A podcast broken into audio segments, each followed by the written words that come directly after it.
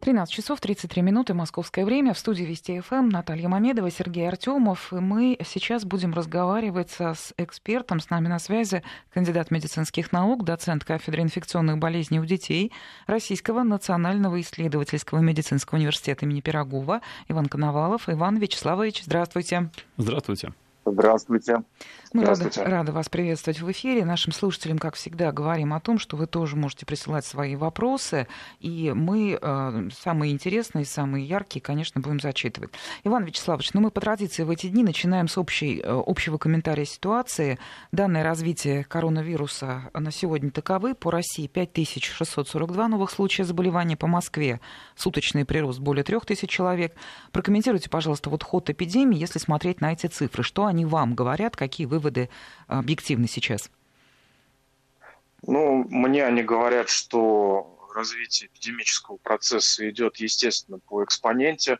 Тем не менее, этот экспонент э, является для нас, э, ну, скажем, предусмотренным. То есть э, суточный прирост пока не превышает 15 до 20 процентов. Это достаточно такой э, нормальный уровень, если вообще так можно выражаться, в сравнении с некоторыми другими странами. И он более-менее позволяет нам успевать с логистикой медобеспечения да, одновременно с нарастанием количества госпитализаций. Конечно, естественно, что цифры, которые вы озвучили, они не для обывателя, по большому счету, поскольку мы говорим о выявленных случаях коронавирусной инфекции. Это не обязательно человек даже болеющий. Это может быть вирусоноситель. Поэтому чем больше тестов э, мы делаем, чем больше тестирования мы проводим, чем более качественные эти тесты, тем больше у нас будет выявление людей. Нас больше гораздо интересует вопрос Э, того, сколько людей госпитализируется и сколько людей э, требуют оказания интенсивной помощи. Это лимитирующий фактор. Выздоровело по России более трех тысяч человек, в Москве таковых две тысячи. Ну, помимо того, что это, в принципе, положительная информация, это еще и новая возможность. Вот это больше лечебная, прикладная возможность или научно-исследовательская? Вы сейчас говорите про плазму крови? Да, конечно. Да, да, да, да. Про то, что можно пользоваться плазмой крови, или это просто цифры, данные, а, так сказать, материал для изучения? Нет, это и цифры, данные для изучения, естественно. А, опять же, цифры, которые вы приводите, они не отражают э, все реальные картины, поскольку для того, чтобы удостовериться, что человек здоров, мы должны получить от него отрицательный результат анализов. А так как люди могут, в общем-то, длительно вирус выделять, э, они не записываются, скажем так, выздоровевшие достаточно длительное время. Что касается использования плазмы э, переболевших людей, действительно такая практика применяется и в ряде стран – и в том числе в нашей стране, она уже показывает определенные результаты. Мы не можем говорить, что это некий универсальный метод лечения, но в ряде случаев он приносит очень неплохой результат. Иван Вячеславович, мы уже уяснили, что и бессимптомные больные заражают при контакте окружающих. Как долго они это делают? Вот сегодня в прессе есть статья о выводах китайских ученых относительно периода активного заражения от одного до двух дней до начала проявления симптомов. Готовы согласиться с таким вот определением? Один-два дня. Ну, вы знаете, покажет время, скажем так, поскольку вирус тоже меняет свои свойства. Собственно, спустя определенный период это характерно для всех так называемых новых реассортантов, которые к нам пришли от животных. Поэтому то, что э, говорят наши китайские коллеги, естественно, следует учитывать, что основной период заразности действительно э, нарастает где-то за несколько суток Э, до развития основной клинической картины, но я думаю, что э, нашим слушателям не стоит путать два э, состояния. Первое – это человек, находящийся в инкубационном периоде, то есть скрытом, еще до того, как у него начались какие-либо симптомы, а в дальнейшем он болеет. Да? И второе – это когда человек вообще не болеет, и, соответственно, этот скрытый период точно так же скрыто переходит в вирусовыделение. Это два разных типа перенесения инфекционного процесса, И я хочу сказать, что тех, кто переносит вообще без симптомов, гораздо больше тех, кто переносит даже легкие формы. А вот прошу вашего экспертного суждения относительно другой публикации. «Гардиан» опубликовала э, статью об интересном факте. Девятилетний мальчик из Франции, зараженный COVID-19, контактировал с лицами в количестве 172 человек и никого не инфицировал. Это не сплетни. В статье приложены все данные о том, что где произошло заражение, каков круг контактеров и прочее, прочее. Такое возможно? Конечно, возможно. Дело в том, что эта инфекция не такая заразная, как, например, ветряная оспа или та же корь. И поэтому понятие контакт это тоже ведь очень условное э, определение, поскольку все зависит от концентрации выделяемого вируса. Как известно, у детей э, концентрации вируса даже в бессимптомных формах гораздо меньше. И э, если контакт происходил, скажем, мимолетно и не было замкнутого пространства, то, в общем, это не единственное э, наблюдение. Есть также случаи, когда человек летел, допустим, из Китая в Европу, и он один чихал и кашлял, тем не менее, вокруг никто не заразился. Поэтому, конечно, факторов очень много. И далеко не каждый случай прямого контакта, э, рукопожатия или нахождения ближе, чем на расстоянии один метр, будет заканчиваться заражением. Иван Вячеславович, раз мы тут уже начали с Натальей ссылаться на какие-то исследования, вот одно из них еще одно китайское, там а, недавно было проведено, значит, обследование пациентов случайных, как написано, 11 в городе Ханчжоу, там выяснилось, что а, разные штаммы коронавируса, у них как раз были разные штаммы, а, по-разному действуют на организм, и в итоге выяснилось, что сопоставимые мутации вот а, тех людей, которые были в Ханчжоу, наиболее агрессивные – выявились в Италии и Испании. А наиболее, будем так говорить, ласковые к человеку, наиболее гуманные, вот э, те, которые попадаются на западном побережье США, оказались вот сравнимы с теми, которые были выявлены у пациентов в Ханчжоу. То есть получается, что в зависимости от того, какие штаммы наиболее активны вот среди конкретной популяции, то и, соответственно, можно там прогнозировать какую-то летальность, заболеваемость и прочие эффективные как бы, данные по коронавирусу, так? Вирус постоянно мутирует, вы совершенно правы. И тот вирус, который возник в Ухане, был самым агрессивным, а в дальнейшем, соответственно, он определенную степень вирулентности постепенно терял. Тем не менее, когда вы утверждаете, что самый, в кавычках, ласковый находится на побережье США, мы можем наблюдать ужасающие цифры как заболеваемости, так и летальности там. Поэтому говорить однозначно, какие штаммы конкретно будут э, более, скажем, злыми э, или более ласковыми, да, это вопрос, который решится спустя долгие месяцы. Вы поймите правильно, мы наблюдаем, по, сути, пандемию, разворачивающуюся здесь и сейчас. Говорить о какой-то статистике можно будет, конечно, смотря на это с определенного расстояния по времени. А вот по вашим данным, в России какие штаммы наиболее часто определяются, вот так, наиболее активных, по, опять же, по оценкам медиков, сколько их и откуда эти штаммы к нам попали? Будем так говорить, из Китая или же в итоге потом цепочкой через Италию и Испанию? К сожалению, штаммы, отмечающие, э, выявленные, э, скажем так, у пациентов в Российской Федерации, изначально это европейский вариант. Другое дело, что сейчас уже можно говорить о наличии своих собственных российских штаммов, поскольку вирус, как я уже говорил, э, постоянно меняется, и на территории нашей страны в том числе существует уже несколько их подвариантов. Другое дело, что это нисколько не влияет на э, нашу оценку того, как болеют люди. Хотя, опять же, вы можете посмотреть статистику, несмотря на развивающуюся эпидемию в нашей стране, более 85% зараженных – это люди до 65 лет. Это достаточно показательно в сравнении с той же Италией и Испанией. Ну, опять тут э, следует учитывать не только вирусологические качества, но также соци... определенные социальные, бытовые и так далее. То есть, например, э, меньшее количество домов престарелых на территории России. Иван Вячеславович, вот вы работаете на кафедре инфекционных болезней у детей.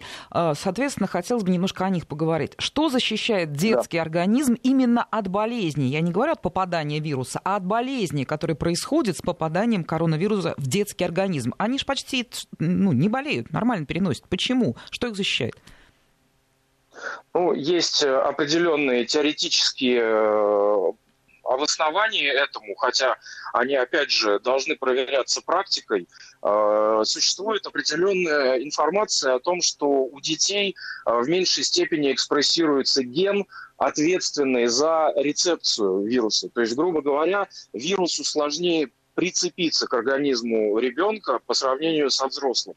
Это, собственно, тот рецептор, который облегчает проникновение вируса в клетки. Вот. У детей они экспрессированы в гораздо меньшем э, объеме, скажем так, по-простому очень, да, если на пальцах. И поэтому у детей заражение э, происходит гораздо труднее.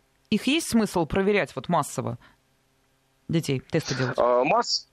Да, массово имеет смысл проверять вообще всех, поскольку, э, опять же, даже наши китайские коллеги показали, что если мы говорим э, об основном Э, очаге заражения внутрисемейном, во всяком случае, так отмечалось э, в Китае, в Италии, Испании. Э, дети могут стать так называемыми суперраспространителями, когда, не болея самостоятельно, они могут контактировать с окружающими. Поэтому, кстати, дискутируется вопрос того, следует ли открывать детские коллективы для посещения, поскольку они будут возвращаться домой, и существует ну, определенный риск того, что дети будут заражать старшее и пожилое поколение, которые могут приносить этот инфекционный процесс с осложнениями и даже с летальными исходами. Мы сейчас сделаем короткую, несколько секундную паузу. Я напомню нашей аудитории, что с нами доцент кафедры инфекционных болезней у детей Иван Коновалов. Продолжим прямо сейчас. Вести ФМ. Иван Вячеславович, что посоветуете уже заметно измученным родителям, это я вот продолжаю вашу мысль, относительно возможности прогулок с детьми, учитывая и сроки сидения дома, и нынешний этап развития эпидемии? Можно прогуливаться в одиночку, соблюдая дистанцию, коротко по времени, или нет? Опасно? Я бы хотел предупредить вот э, ваш ответ, Иван Вячеславович, потому что, к сожалению, нормы да. Э, в Москве и Подмосковье не позволяют гулять с детьми, так что чтобы вы не подтолкнули родителей на потенциальное нарушение противоэпидемического режима.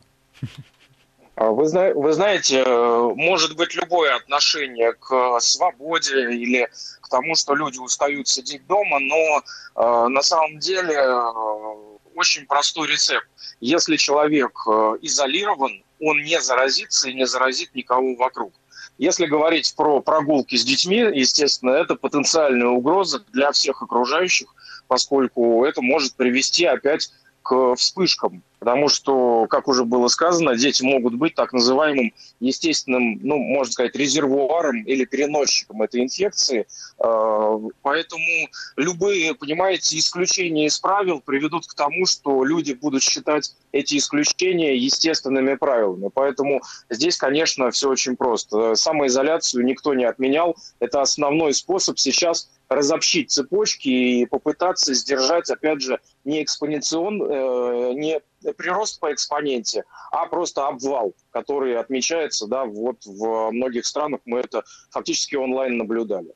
Я вот это будет со всеми, да, со всеми сопутствующими бедами, это будет на самом деле страшно. Я вот слушаю вас и других медиков, я понимаю, что ну, вопросов здесь не может быть на тему того, сидеть дома или нет, и как можно ограничивать любые выходы по возможности из дома для того, чтобы себя сберечь в эту минуту. Смотрите, вот еще а, есть э, сведения. На прошлой неделе французские исследователи выявили, что коронавирус гибнет при температуре плюс 92 градуса. У меня два вопроса.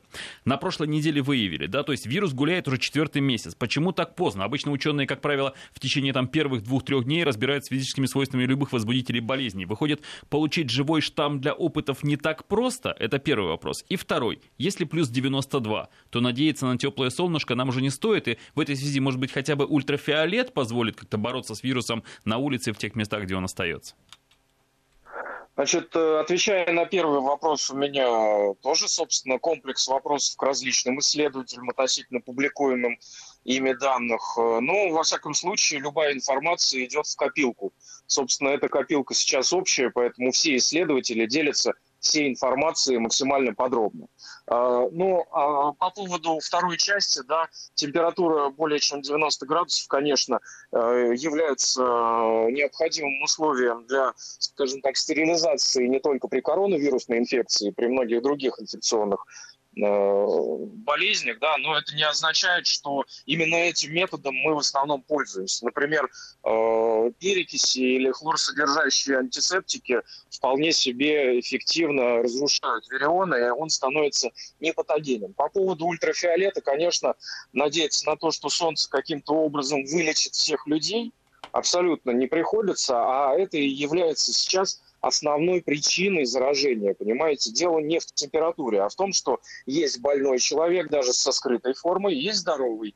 Так как вирус абсолютно иммунной системе большинству на планете неизвестен, то есть нас не существует некого иммунитета предыдущего, да, как при некоторых гриппозных э, вирусах, то любой, кто не болел, он будет заражаться. А солнце здесь абсолютно ни при чем, поскольку проблема, в общем-то, не в контактном пути распространения. Дело не в том, что вы прошли по той же дорожке в парке и заразились, или что вирус висит облачком в течение получаса. Это не так. Заражаются очень просто. Люди не соблюдают социальную дистанцию в полтора-два метра. Э, люди, в общем-то, не э, выходят из очагов заражения. Собственно, это даже может быть медучреждение, когда человек идет в поликлинику и, собственно, заражает всех окружающих, в том числе врачей, которые, к сожалению, по цепочке тоже могут становиться источником инфекции э, для своих последующих пациентов. Это очень Э, трагично, поскольку выключаемая э, единица медработника, по сути, э, еще больше нагружает систему здравоохранения, которой приходится принимать большой одновременный поток пациентов. Дадим слово нашим слушателям. Светлана из Приморья спрашивает. Мой сын 14 лет переболел пневмонией вирусной в легкой форме полтора года назад. Вопрос. Риск осложнений после COVID-19 у него выше? Ну, э, нужно смотреть, конечно, на исход той вирусной пневмонии, которая была у ребенка, потому что ряд пневмоний, к сожалению, дают э, определенные осложнения.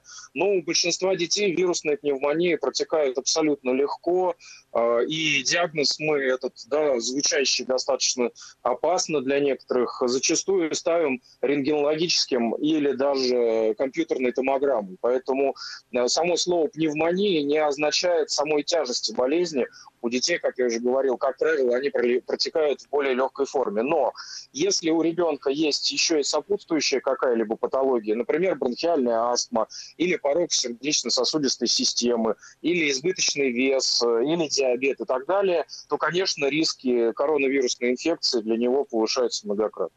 Еще, Иван Вячеславович, Минздрав несколько дней назад выпустил рекомендацию регионам остановить вакцинацию детей на фоне распространения коронавируса. Почему принято такое решение? Как бы быть с календарем прививок, все же делается по графику, а теперь задержка. Ну, значит, э, нет э, некой прямого указания по э, остановке вакцинации, поскольку вакцина профилактика таких инфекций, как кори или коклюш, является жизненно необходимой. И поверьте, непривитые будут болеть и погибать, ну, как бы очень страшно э, в плане того, какое количество сейчас непривитых и э, что эти инфекции тоже являются крайне актуальными, хотя, конечно, на фоне коронавирусной инфекции истории средств массовой информации несколько теряются для неспециалистов. Так вот, э, дело в том, что рекомендации направлены на обеспечение безопасной вакцинации. Это означает, что мы должны гораздо более строго относиться к разобщению здоровья здоровых и больных. То есть, э, грубо говоря, мы должны не допустить э, ситуации, когда один инфицированный коронавирусом э, заражает и медработников, медперсонал, и, в общем-то, других посетителей. Именно с этим, возможно, связаны подобные рекомендации, однако они, еще раз говорю, ни в коей мере не пытаются ограничить процесс вакцинации. Вакцинация жизненно необходима. Сейчас, кстати, идет Всемирная неделя иммунизации. Вопрос из Санкт-Петербурга, философский. Чего мы ждем? Появление вакцины через год? Все это время по домам сидеть будем? Или мы ждем, что вирус сам исчезнет? Значит, вирус, конечно, никуда уже не исчезнет. А, мы не ждем. Я не знаю, собственно, ждут, наверное, только те, кто не работают. Те, кто работают, в частности, мои коллеги, они, конечно, на передовой, и им приходится прилагать гигантские усилия по сдерживанию, еще раз говорю, вала одновременной госпитализации тяжелых пациентов. То есть это вопрос маршрутизации. Как можно раньше отправлять на долечивание в домашние условия, не лечить легких пациентов и каким-то образом сохранить медицинскую помощь людям без коронавирусной инфекции, поскольку другие все болезни-то никуда не делись. Так вот, дело в том, что мы просто пытаемся сдерживать э, вот этот вот шквал, понимаете, это как снежный ком. Если нам удастся, собственно, оптимизировать процесс маршрутизации пациентов, мы сможем быстрее оборачивать койки, мы поймем, какие схемы противовирусной терапии являются оптимальными. Мы настроим Э, схемы э, применения искусственной вентиляции легких в нужном режиме, обучим достаточное количество медработников, развернем э, больничные койки. Именно для этого людям нужно сидеть дома, для того, чтобы не заражаться. И несмотря на то, что процент тех, кто болеет тяжело, может показаться не таким большим, если вы 145 миллионов человек населения умножите даже на 1%, мы получим гигантские цифры Э, той же тяжелой заболеваемости и летальности. Поэтому чего мы ждем? Мы э, пытаемся э, сдерживать еще раз тяжелые формы, хотя люди все равно заражаются, болеют бессимптомными формами, легкими формами. И постепенно этот популяционный иммунитет все равно в определенной степени нарастает, и мы тоже таких людей должны отслеживать по уровню антител. Мы должны экспресс-тестами выявлять новые очаги заражения, разобщать, например, людей с хронической патологией или онкологических больных, пожилых старше 65 лет, чтобы они как раз не контактировали с источниками инфекции. Поэтому мы не ждем, мы работаем очень активно. Выздоровевшему человеку нужно ли соблюдать дополнительные сроки изоляции от близких после того, как он получил отрицательный результат анализа на COVID-19? Ну, э, этот вопрос тоже не такой простой, как может показаться, поскольку есть ряд исследований, которые говорят, что вирус может наблюдаться в организме человека и выделяться в минимальных дозах достаточно длительный период. Иногда один тест может быть отрицательным, а второй может опять прийти положительным.